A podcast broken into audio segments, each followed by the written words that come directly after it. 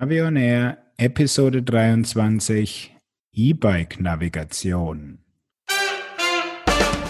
Hier ist eine weitere Ausgabe von Navi on Air, dem Podcast rund um Outdoor-Navigation und smarte Gadgets. Und hier sind eure Moderatoren Thomas Freuzheim von Naviso und der GPS-Radler Matthias Schwind.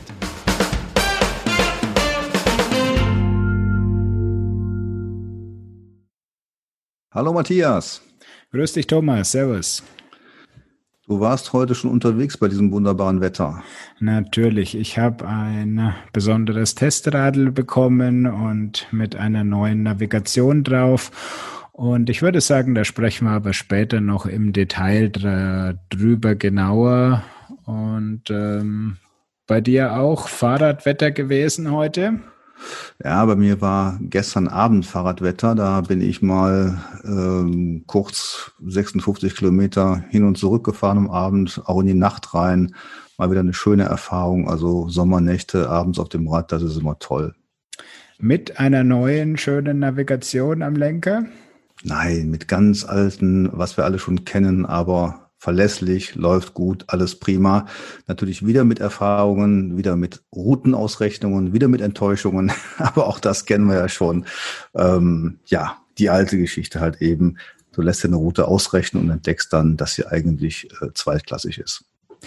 Ja, alles wie gehabt. Draußen schaut dann doch alles anders aus. Und ähm, das sage ich meinen Leuten auch immer bei irgendwelchen Veranstaltungen. Haltet euch nicht sklavisch an die geplante Route, sondern lasst euch auch mal treiben, wenn ihr einfach irgendwo was Schönes seht. Ihr habt die Navi und ihr werdet immer wieder zurückfinden. Ja, aber bei dir hat es ja auch äh, jetzt gerade neue Pakete gegeben und du hast was, was ich noch nicht habe. Bin mir dann neidisch auf dich. Du hast den 1030 Plus und auch schon ausprobiert. So ist es, genau. Den habe ich jetzt schon, po, gute Woche, zwei Wochen sowas in der Kante. Nee, schon länger. du sitzt, sitzt ja auch in München, also irgendwie, bis das hier bei uns im Rheinland angekommen ist, das dauert immer länger, glaube ich. Ach komm, der Garmin verschickt doch mit dem besten Paketdienst der Welt. Also die sind da wirklich extrem zuverlässig und auch pünktlich. Also da kannst du es nicht draufschieben. Nein, ich war auch im Urlaub eine Woche und von daher habe ich es auch später erst bestellt. Aber erzähl mal, wie ist er denn, der, der Plus? Also ich würde mal ganz kurz zusammenfassen, ein typischer Garmin. Mhm. Hardware richtig gut, hochwertig, fühlt sich edel an. Dieser neue Piepser ähm, fällt einem, wenn man mit dem Gerät schon längere Zeit unterwegs ist, fällt es einem sofort auf. Er ist deutlich lauter geworden, auch der Piepston. Wenn man mal die beiden Geräte nebeneinander legt, dann sieht man auch, anscheinend hatten sie jetzt etwas mehr Platz durch den weggefallenen Speicherkartenslot denn der Austritt vom Lautsprecher ist jetzt da hoch in den Bereich gewandert und da merkt man schon, dass er wirklich deutlich lauter geworden ist, der Abbiegepieps. Mhm. Und wie sieht es mit dem Display aus? Uh, etwas besser, aber ich würde jetzt nicht, ähm, ja, einen Quantensprung würde ich ihm jetzt nicht attestieren. Mhm. Also bei meinem 1030er und wenn ich dann den 830er dagegen sehe, das sind schon deutliche Unterschiede. Also da bin ich jetzt mal gespannt auf mein Exemplar. Ja, da fehlt mir leider der Vergleich, weil den 830, den musste ich zurückschicken. Also ich habe nur den Edge Explorer und den 1030 hier zum Vergleich. Und ja, zum 1030 ist es ähm, schon äh, besser geworden, also ein bisschen dieser, dieser milchige Schleier, der ist weg, aber ja, der 830 war hervorragend, aber so ohne direkten Vergleich tue ich mir da schwer, eine Einschätzung abzugeben. Mhm. Und wie schaut es mit diesem Rerouting aus? Deine Hoffnung, klappt das jetzt besser? Ah, das ist äh, ganz typisch wieder, das ist wieder auch typisch Garmin. Sie wollten alles. Die Komplexität ist dadurch enorm in die Höhe gestiegen, aber die Entwickler sind nicht fähig, diese Komplexität in den Griff zu kriegen. Und an die User hat irgendwie anscheinend auch keiner gedacht. Also ja, das Thema dauernde Bitte wenden, das ist vorbei. allerdings bekommst du jetzt dann eben bis zu drei Varianten vorgeschlagen. Ich konnte mhm. auch noch keine Logik erkennen, woran das äh, festgemacht wird, ob er direkt neu berechnet, ob er dir zwei Vorschläge macht. Ganz selten habe ich auch drei Vorschläge gekriegt. Und jetzt musst du dir vorstellen, du fährst irgendwo, bist falsch abgebogen oder absichtlich, weil eine Sperrung war. Und jetzt präsentiert er dir mit irgendwelchen komischen abgehackten Sätzen auf dem Display, was er denn machen könnte. Und jetzt darfst du während der Fahrt dann entscheiden, welche dieser äh, zwei oder drei Möglichkeiten du gerne hättest. Also, Sehr schön. Puh. Mhm. Mhm. Mhm. Ja, also so als Sportler hat man ja nichts anderes zu tun, als aufs Display zu gucken und dann irgendwas davon auszuwählen, klar. Ja, und also gerade die Sportler, sage ich mal, die haben ja was anderes zu tun. Also da braucht's noch etwas Feintuning und vielleicht noch eine Voreinstellung, wo man sagt, ich möchte grundsätzlich immer diese Variante als äh, Rerouting-Option haben. Aber ja, das ist jetzt Quengeln auf höherem Niveau. Es ist auf jeden Fall deutlich besser geworden, aber das mit diesen Auswahloptionen finde ich ganz ungünstig, weil wenn du nichts tust, dann wird er auch nicht äh, nachberechnen. Also du mhm. musst in dem Moment eine Entscheidung treffen und eine Taste auf dem Display drücken. Ja, super. Das ist genau das, was ich eigentlich nicht will. Ich habe bei mir, ich habe das jetzt gestern Abend mal auf dem 830er probiert und ähm, auch da einfach mal ein bisschen von der Route abgefahren. Äh, Navigationsanweisungen komplett ausgeschaltet. Ähm, der hat also einfach agiert, hat er eigentlich auch ganz gut gemacht. Nur eine Sache war dann etwas auffällig. Ich hatte auf einmal permanent einen Pfeil zurück. Ja, und der ist auch nicht mehr weggegangen. Den habe ich 20 Kilometer lang gesehen. Ähm, die Strecke wurde gezeigt. Also mein Rat wäre einfach, die lila Linie sehen, fahren und auf nichts anderes achten. Hm. Also da. Ja. Ja, ansonsten ähm, mein Lieblingsthema ist ja die Trailforks-Geschichte. Um es kurz zu sagen, es ist immer noch nutzloser Dreck, ich stand wieder mitten in einer super Mountainbike-Ecke, wo auch einige Trails in der Datenbank eingezeichnet sind und ich bekomme permanent die Information, keine Trails gefunden. Mhm. Tja, also, also auch da einfach mal weglassen. Genau, einfach vergessen, das Ding ist äh, sinnlos. Und dann haben wir ja jetzt ähm, Karten von Afrika mit dabei. Hast du auch schon ausprobiert, ja? es, es bleibt dir, wart mal ab, es wird noch besser. Äh, und wir können ja noch Karten von ähm, Australien, Neuseeland, Südamerika und Nordamerika auf den ausreichend großen Speicher draufpumpen. Wenn du ähm, den Edge jetzt das erste Mal mit deinem Garmin Express verbindest, kennst du ja das Spielchen. Es werden dir sofort ein paar Updates angeboten, ne?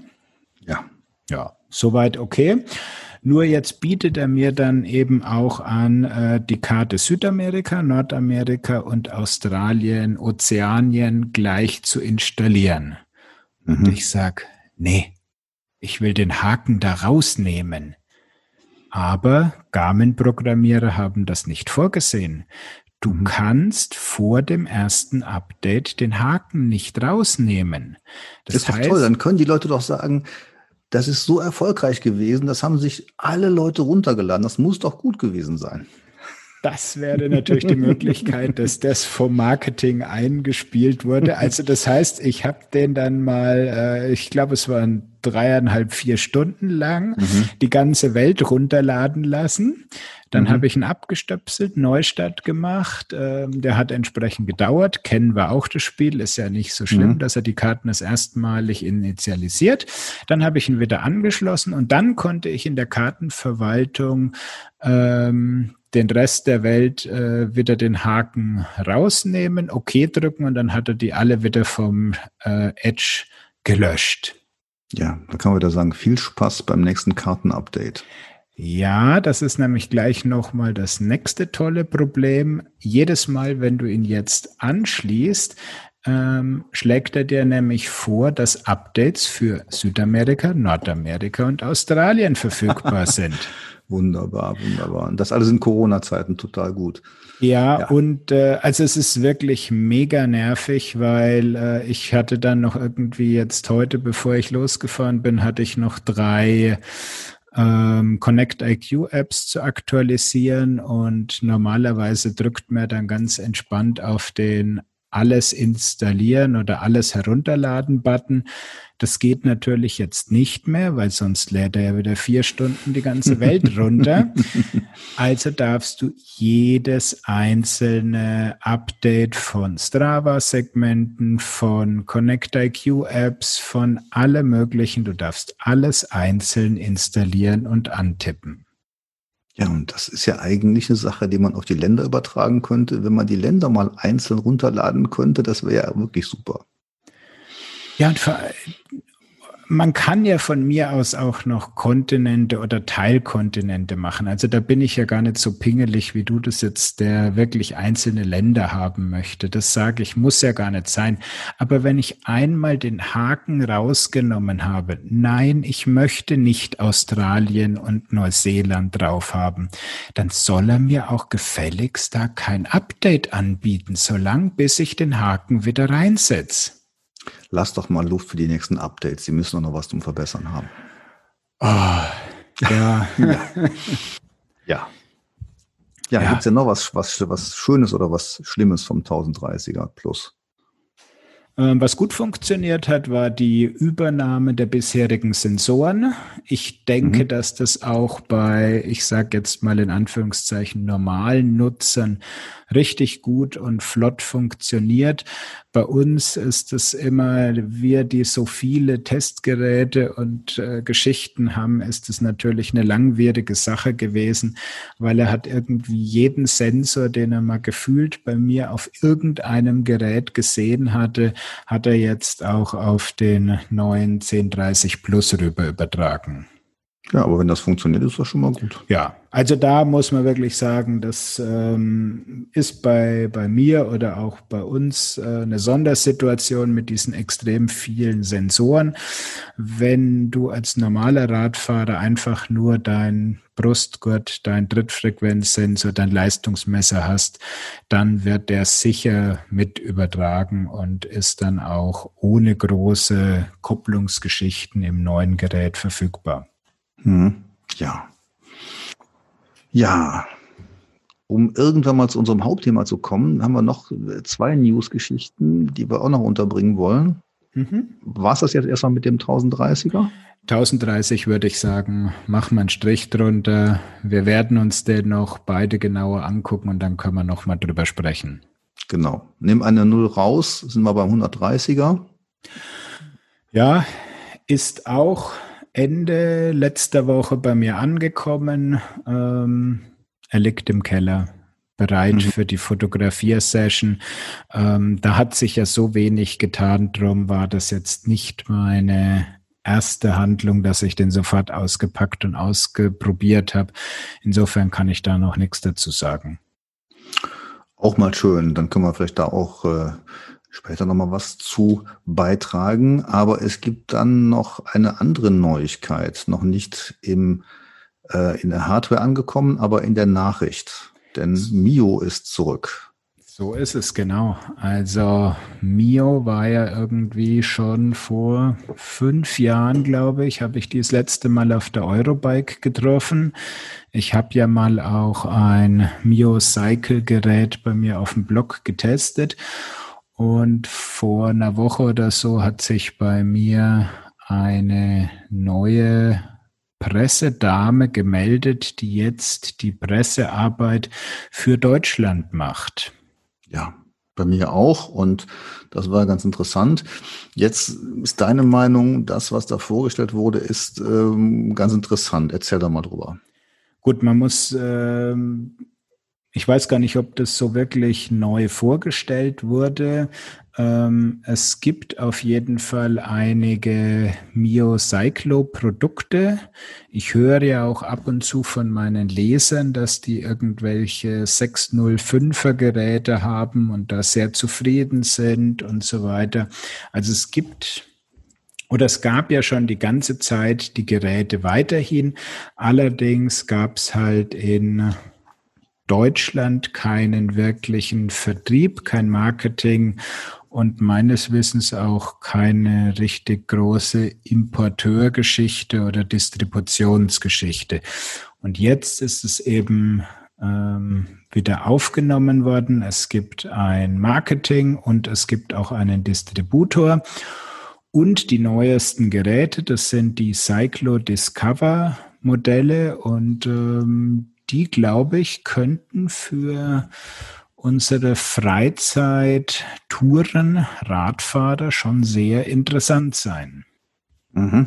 Also für unsere Hörer vielleicht, also Mio ist stark gewesen in Benelux-Staaten. Die hatten auch ihren Sitz in Brüssel äh, in der Europadivision und gehören eben zum taiwanesischen Konzern MyTech. Und das, ähm, ich weiß nicht, wann das dazugekommen ist. Ähm, da ist es jedenfalls dann ja ein bisschen in in die, in die Rückebene gegangen. Also die Fahrradprodukte, die wurden dann meines Erachtens nicht so wirklich unterstützt von der ähm, Unternehmensleitung. Und es waren eigentlich interessante Sachen. Ich habe die auch ein paar Mal getestet. Die waren auf der einen Seite sportlich, was du schon erwähnt hast, auf der anderen Seite waren sie aber auch auf den normal Radler zugeschnitten auf den touristischen Radler, hatten relativ große Displays, hatten einen drucksensiblen Touchscreen, hatten große Displays, ähm, die man ganz gut bedienen konnte. Nur aus meiner Sicht eine grottige Karte, die war so ein bisschen schematisch.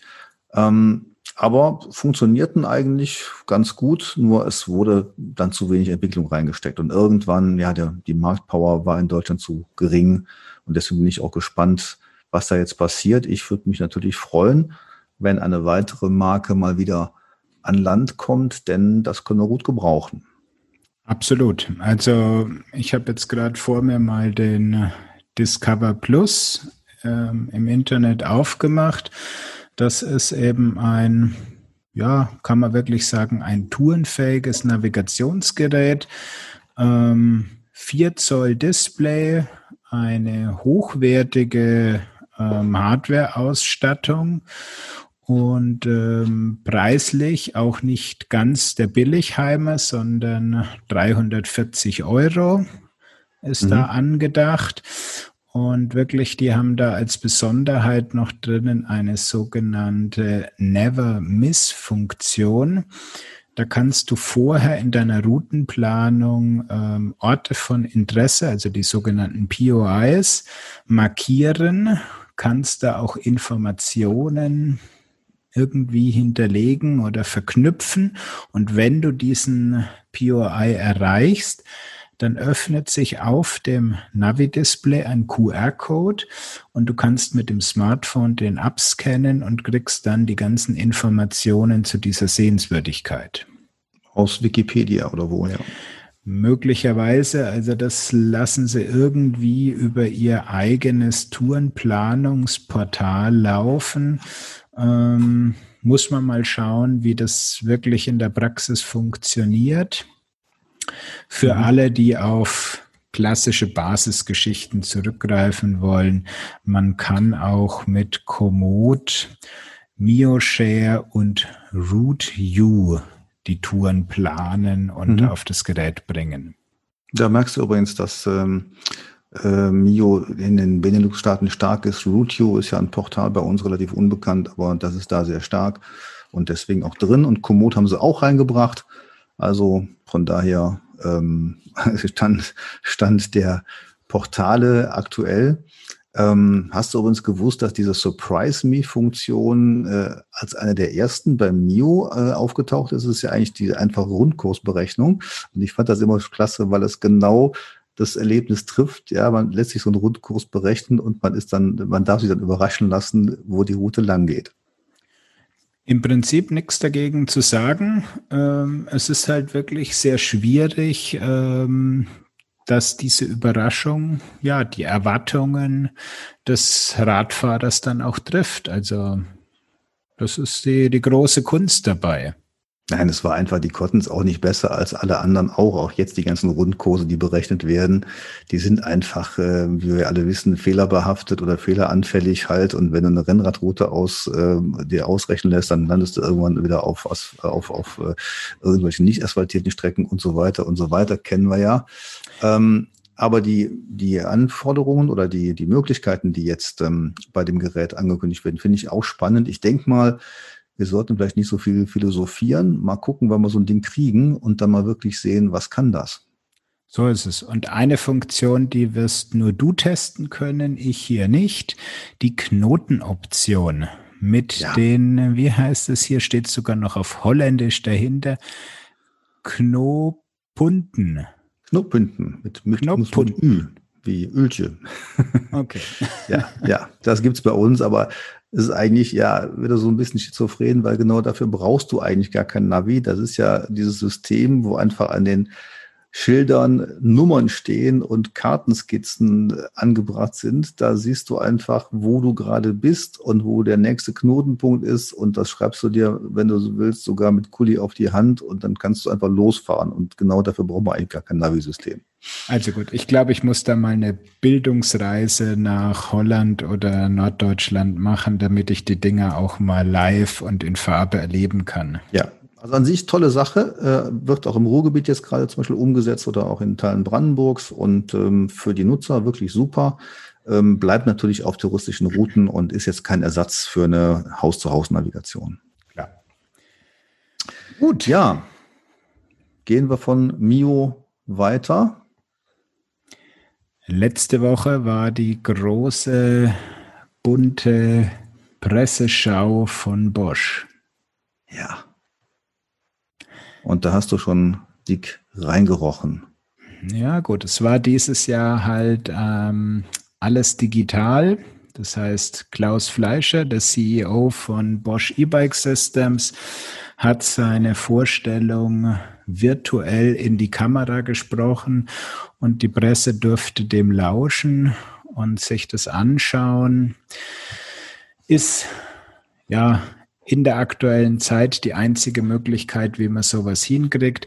Es fehlt natürlich die Möglichkeit, die es sonst immer gab, danach sich auf das Fahrrad zu setzen und das Ding selber auszuprobieren und es live in Farbe und in Action zu erleben. Aber gut, mehr war dieses Jahr nicht drin.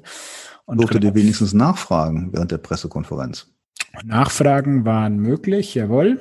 Das ist schon problemlos gegangen. Also es war wirklich, muss man sagen, Bosch ähm, hat es technisch hervorragend umgesetzt, die ganze Veranstaltung. Ähm, sie haben das Beste aus der Situation gemacht. Also, jetzt haben sie den Neon 2 vorgestellt. Neon 1 ist ja der Klassiker von Bosch. Wir haben ja lange gewartet, bis der Neon 2 jetzt mal rausgekommen ist. Wie lange gibt es denn Neon 1 eigentlich schon? Puh, da erwischte mich jetzt bei was. Ach, schon ich fast vor deiner Zeit. Äh, so ungefähr, ja. Also ja. den mit den anfänglich nur 500 MB Speicher, den habe ich äh, ehrlich gesagt nie selbst in der Hand gehabt. Okay, okay. Ja, also jedenfalls Neon 2 ist jetzt da und vielleicht ja, charakterisieren doch einfach mal, was ist neu an dem Ding. Gut, entscheidender neuer Punkt ist, es ist jetzt ein Hochkant-Display. Es hat ein Touchscreen und ähm, Display ist 3,2 Zoll groß, also ist insofern etwas kleiner geworden als der ähm, Nyon 1. Ja, das ist mal grob zur Hardware-Sache. Mhm. Also sagen wir mal so, von der Ausrichtung des Displays finde ich das gar nicht schlecht, weil ähm, eine Querausrichtung ist immer so ein bisschen, hm, ja, wie beim Autonavigationsgerät. Ich will ja eigentlich nach vorne gucken und deswegen finde ich gut, dass die sich jetzt ein bisschen beschränkt haben. Ähm, es ist ja im Prinzip mehr geworden. Man, kann, man hat ja mehr Fläche, Kartenfläche jetzt, die man nach vorne nutzen kann, als beim alten Neon. Bin ich mir gar nicht ganz sicher. Muss man dann mal mhm. in echt vergleichen. Es sind ja viele Überblendungen. Ähm, bisher hat ja der Nyon 1 es so gemacht, er hatte auf der rechten Seite ähm, die Spalte mit den Fahrdaten und Informationen und diese ganzen Daten liegen quasi jetzt in verschiedenen Feldern über der Karte drüber. Ähm, ob die Karte mhm. jetzt wirklich größer oder kleiner geworden ist, ähm, muss man sich in der Praxis anschauen. Also ich fände natürlich schon gut, wenn die die Technik des Displays an sich die, die transflektive Technik übernommen haben. Die war ja sehr gut bei dem Neon 1. Jetzt natürlich durch den Touchscreen muss da sich was getan haben. Ähm, ja, hoffen wir mal, dass äh, das Ding im Sonnenlicht genauso gut nutzbar ist wie der alte. Genau, das ist wieder so ein Punkt, muss man sich selber angucken. Es würde zwar auch davon gesprochen, dass er eine leicht mattierte Oberfläche hat. Das wäre natürlich ideal gegen Spiegelungen, aber wie gesagt, ähm, wir sprechen irgendwo hier nur über Fotos und so weiter. Also was genaues können wir da auch noch nicht dazu sagen. Auf den Bildern sieht man ja, der hat jetzt eine neue Halterung und ähm, das bedeutet ja, dass man nicht in, einfach den neuen Neon auf den alten Halter äh, packen kann.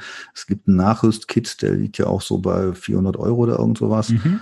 Und ähm, dann muss man aber wahrscheinlich das ganze, die ganze vorherige Halterung abbauen und durch einen, einen neu ersetzen lassen. Das kann wahrscheinlich auch dann nur der Händler machen, oder?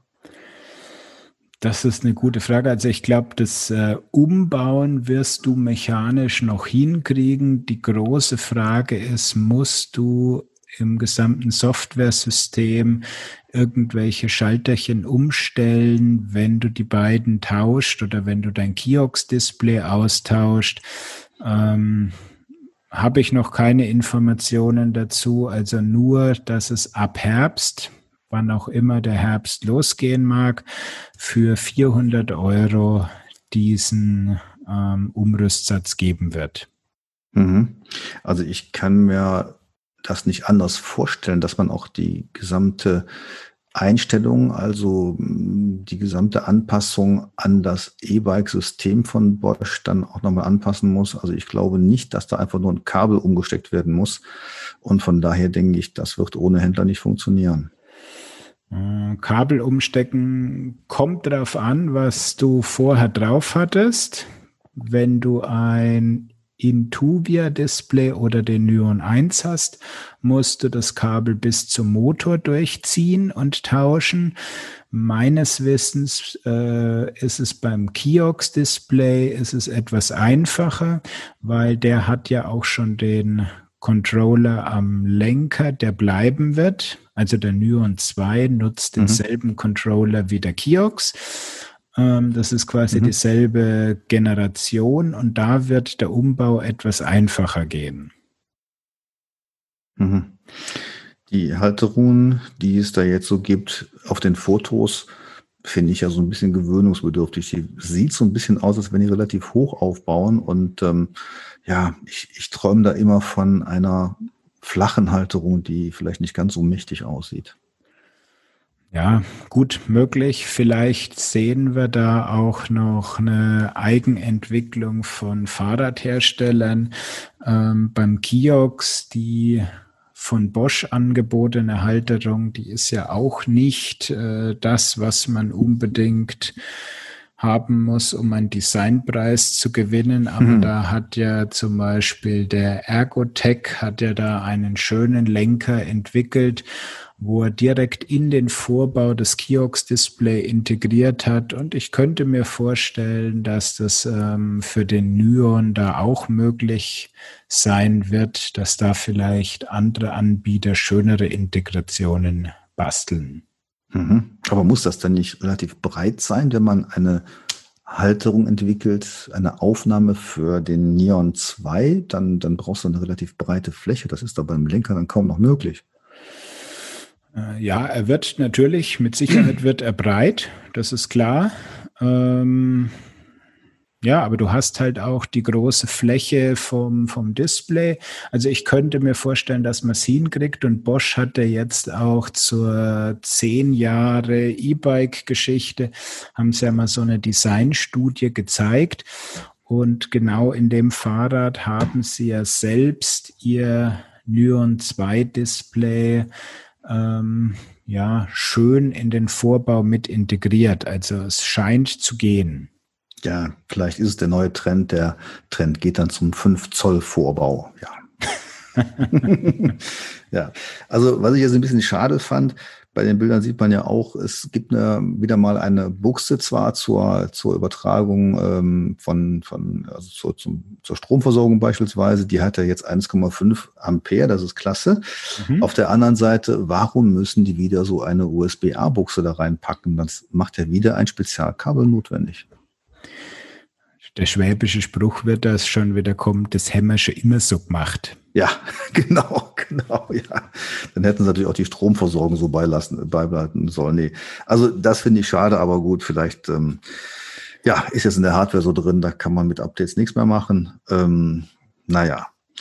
Gut finde ich Daumenschalterbedienung, aber da sind wir schon fast bei E-Bike-Navigation allgemein, können wir noch ein bisschen zurückstellen. Was mir noch aufgefallen ist, ähm, geplante Strecken von Komoot oder Outdoor Active, äh, da sind nur die beiden genannt. Ähm, hat das einen Grund? Die beiden haben sie halt, ähm, also das ist jetzt nichts Neues zum Nyon 2, das ist bisher schon ähm, alles anzugucken. Die beiden Systeme haben sie halt in das Bosch E-Bike Connect Portal schon integriert und ähm, ja, da kommt halt dann die Route direkt aus Outdoor Active oder aus Komoot in das ähm, System von Bosch und dann kannst du es per Smartphone oder per WLAN die Strecke auf deine Nyon heute schon übertragen und kannst der danach fahren. Also normalerweise brauchst du ja dann ähm, die Smartphone-App von Bosch und ähm, wie ist das jetzt mit der Anbindung von Komodo oder Outdoor Active? Normalerweise stellen die ja GPX-Tracks zur Verfügung und haben die da jetzt noch eine direktere Verbindung ähm, angegeben oder wie ist das? Also das ist Stand heute, ist es schon eine direkte Verbindung zwischen dem Komoot-Surfer und dem Bosch-Surfer, dass der Komoot seine Strecke, die du geplant hast und in deinem ähm, Account abgelegt hast, auf den Bosch-Surfer überträgt und da liegt sie in deinem Account. Du brauchst dann gar kein Smartphone, sondern du kannst heute schon deine Nyon 1 über dein WLAN synchronisieren und dann taucht die in Komoot geplante Strecke auf dem Bosch Nyon als ja, geplante Tour auf und du kannst die danach fahren und dann auch offline. Aber mit Auto Active ist es ja nicht möglich. Doch, im Prinzip genau dasselbe. Das heißt, mhm. du, boah, wie war das wieder? Ich glaube, bei Outdoor Active musst du sie irgendwie mit einem Stern markieren oder so. Habe ich jetzt schon länger nicht mehr gemacht. Also du kriegst sie auch, dass die Strecke aus Outdoor Active ins Bosch-Portal drüber wandert und dann per WLAN zum Beispiel oder über die ähm, Smartphone-App wird der Nyon synchronisiert und dann ist die Strecke aus Outdoor Active offline im Nyon zum Fahren bereit. Mhm. Mhm. Okay. Ja, gut. Summa summarum, was sagst du zum neuen Neon 2? Sie haben ganz, was mir als, da ist der Ingenieur dann durchgekommen, ähm, sehr hochwertige Komponenten eingebaut, wenn ich mir die mal alles so angeguckt habe. Also auch alles aus der Automotive-Ecke, die also viel Temperaturunterschiede, Vibrationen und Co. aushalten können, einen hochwertigen U-Blocks-Chipsatz aus der Schweiz, der gleichzeitig mit drei Satellitensystemen umgehen kann. Ähm, da haben sie, glaube ich, eine ganz ordentliche Hardware verbaut und ähm, ich bin absolut gespannt und hoffe, dass ich ja, vielleicht sogar noch im Juli oder August mal vorab so ein Gerät ähm, fahren darf. Mhm. Ja, also GPS-Technik macht ja Sinn, obwohl ich glaube, da war der Nian auch okay. Ähm, Ublox gilt ja als einer der besten Anbieter dabei und ähm, ja, ich glaube, das wird jetzt aber auch kein, kein bahnbrechender Fortschritt werden. Ich denke mal, interessant wird, wie das Ganze funktioniert, ob es harmoniert mit der ganzen E-Bike-Steuerung, davon gehen wir auch mal aus. Und ähm, ob die Navigation dann wirklich noch ein bisschen komfortabler und präziser wird. Routing beim Neon war ja, ist ja immer etwas besser geworden, aber immer noch nicht, wie bei anderen auch, perfekt. Von daher ähm, bleibt auch da interessant, wie komfortabel das Laden von fertigen Touren ist. Und da gibt's meines Erachtens auch immer noch ein bisschen Luft nach oben. Genau. Ich glaube, da hat sich auch nicht so viel geändert. Es ist weiterhin dieselbe Routing Engine drauf, ähm, was ja auch auf dem Portal ist. Also die, die Routenberechnung muss ja quasi äh, ähnlich oder gleich sein, sowohl auf dem Online-Portal als auch auf dem Gerät. Also ich erwarte da keine großen Unterschiede. Mhm, tja. Ja, wollen wir denn mal zum aktuellen Testobjekt deiner Wahl vorgehen?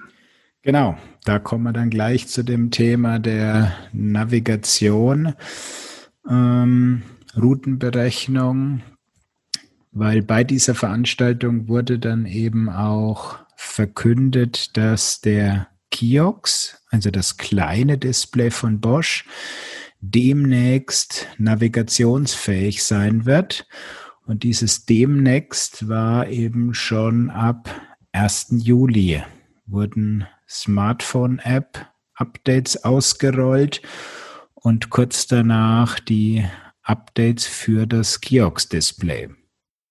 Das heißt ja jetzt, dass man Tracks auch auf dem Kiosk sehen kann, also als Tracklinie. Und da habe ich mir gedacht, ja, ist ja wunderbar. Da haben wir den Stand ungefähr von Garmin hm, äh, 1935. Äh, also als die ersten Garmin-Geräte ohne Karte rauskamen, da hatten wir auch dann die Track-Navigation. Die Geräte hießen dann Gecko, hatten ein ähnlich großes Display wie bei Kiosks, vielleicht sogar ein bisschen Retro-Trend. Ja. Das war jetzt gemein, ich weiß, aber trotzdem. Aber die Auflösung ist echt besser als damals. Den Gecko hatte ich ja auch, da hast du die einzelnen Klötzchen gesehen. Heute beim Kiosk siehst du sie nicht mehr. Aber ja, du hast natürlich recht. Ähm, das Einzige, was du siehst, ist eine blaue Linie auf schwarzem Hintergrund und der kannst du danach fahren. Die dreht sich auch immer schön in Fahrtrichtung und ähm, ja, es ist einfach nur eine Second Screen Navigation, wie man so schön sagt. Also die eigentliche Navigation, die läuft auf deinem Smartphone. Das bleibt in der Hosentasche. Display ist ausgeschaltet und der schiebt quasi per Bluetooth die Daten rüber auf das Kiosk-Display und da kannst du dann die Linie verfolgen. Das heißt also, der Track an sich als GPX-Datei, wie auch immer, kommt nicht auf das Kiosk, sondern bleibt im Smartphone und wie du schon sagst, man sieht nur eben, was auf dem Smartphone läuft. So ist es genau. Du siehst den Ausschnitt, den Bosch für dich vorgesehen hat. Es gibt genau zwei Zoom-Varianten. Die kannst du allerdings auch nur über Smartphone äh, umschalten. Das eine ist die komplette Strecke sehen ist während der Fahrt dann nicht mehr wirklich sinnvoll. Oder du ähm, schaust dir die nächsten 150, 200 Meter sind es vielleicht auf dem Display an und folgst dieser Route. Also eine individuelle Zoom-Stufe ist da nicht möglich. Nein. Okay. Genau die zwei Varianten. Mhm. Ist dann eine Anzeige der Reststrecke bis zum Ziel vorgesehen?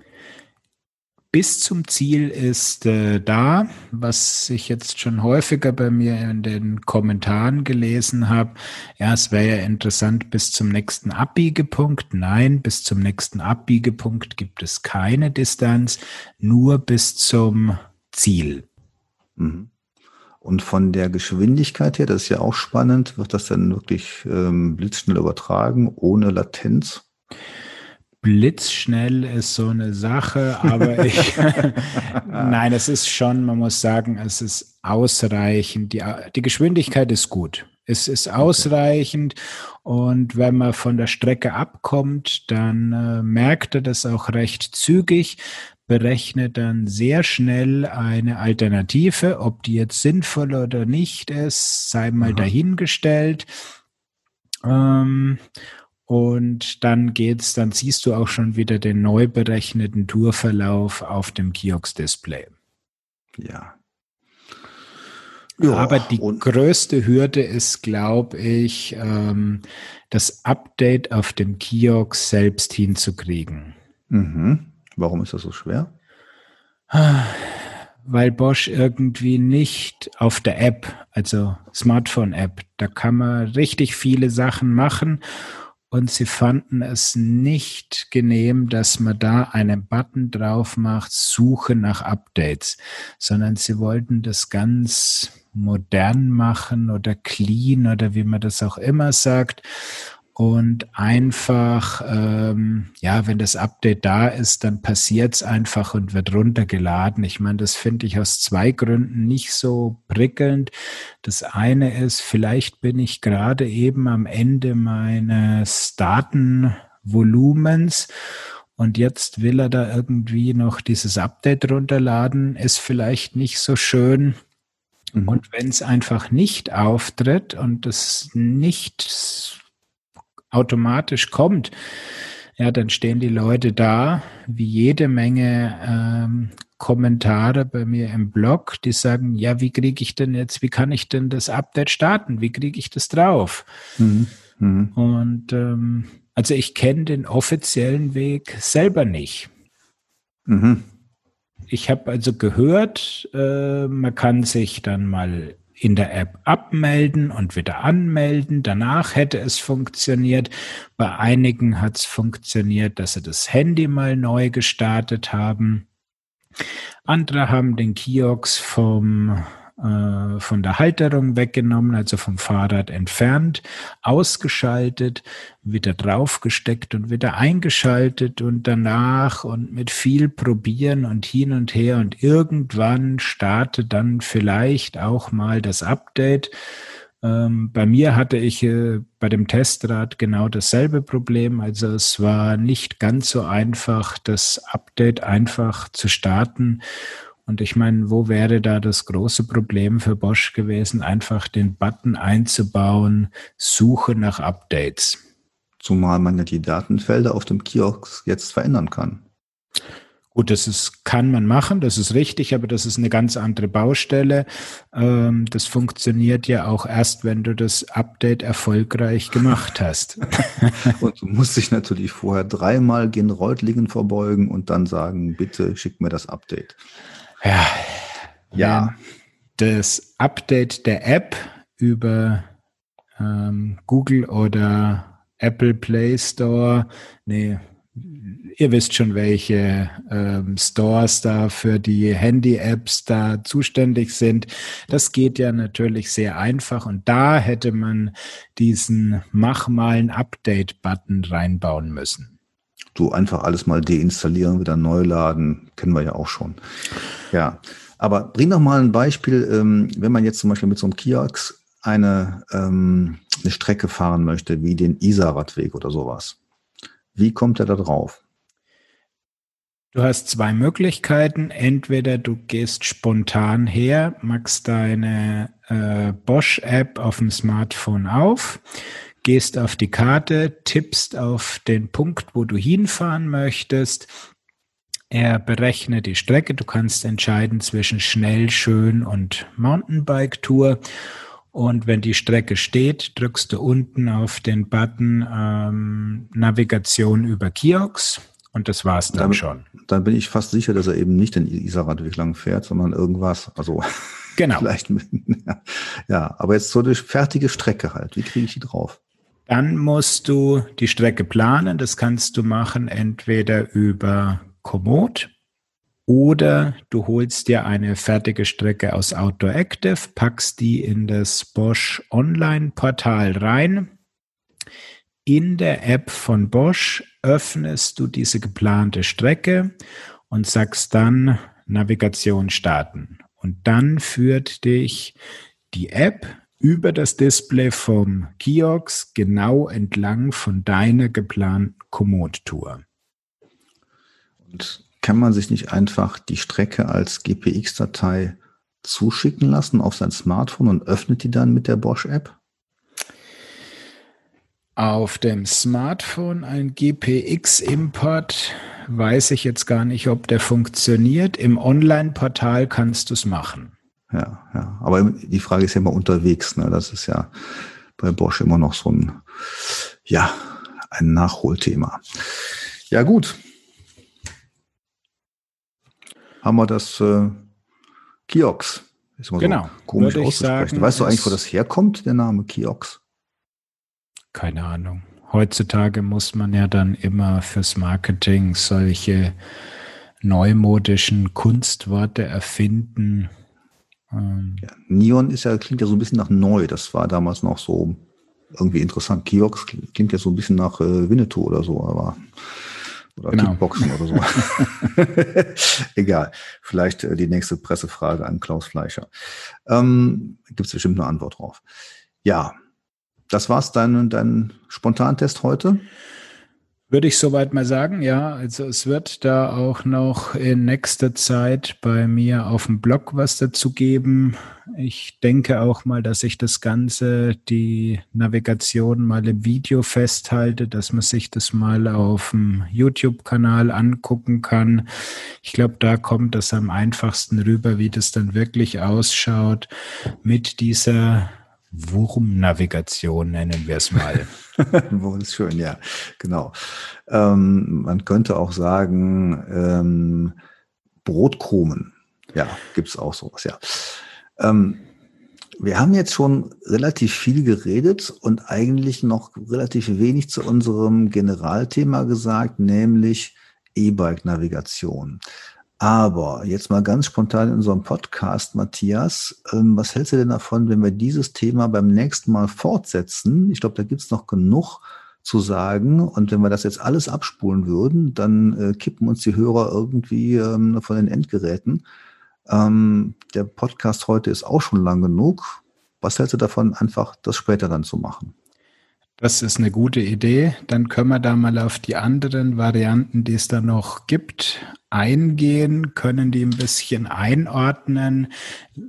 Braucht man überhaupt eine spezielle E-Bike-Navigation? Was gibt's auf dem Markt? Was sind da unsere Erfahrungen und Tipps? Ist eine super Sache. Packen wir in die Episode 24. Prima. Das klingt schon fast wie Weihnachten. Gibt's noch was, was wir hinten dran schieben müssen? Ähm, höchstens, wenn du noch schöne neue Online-Seminare vorbereitet hast.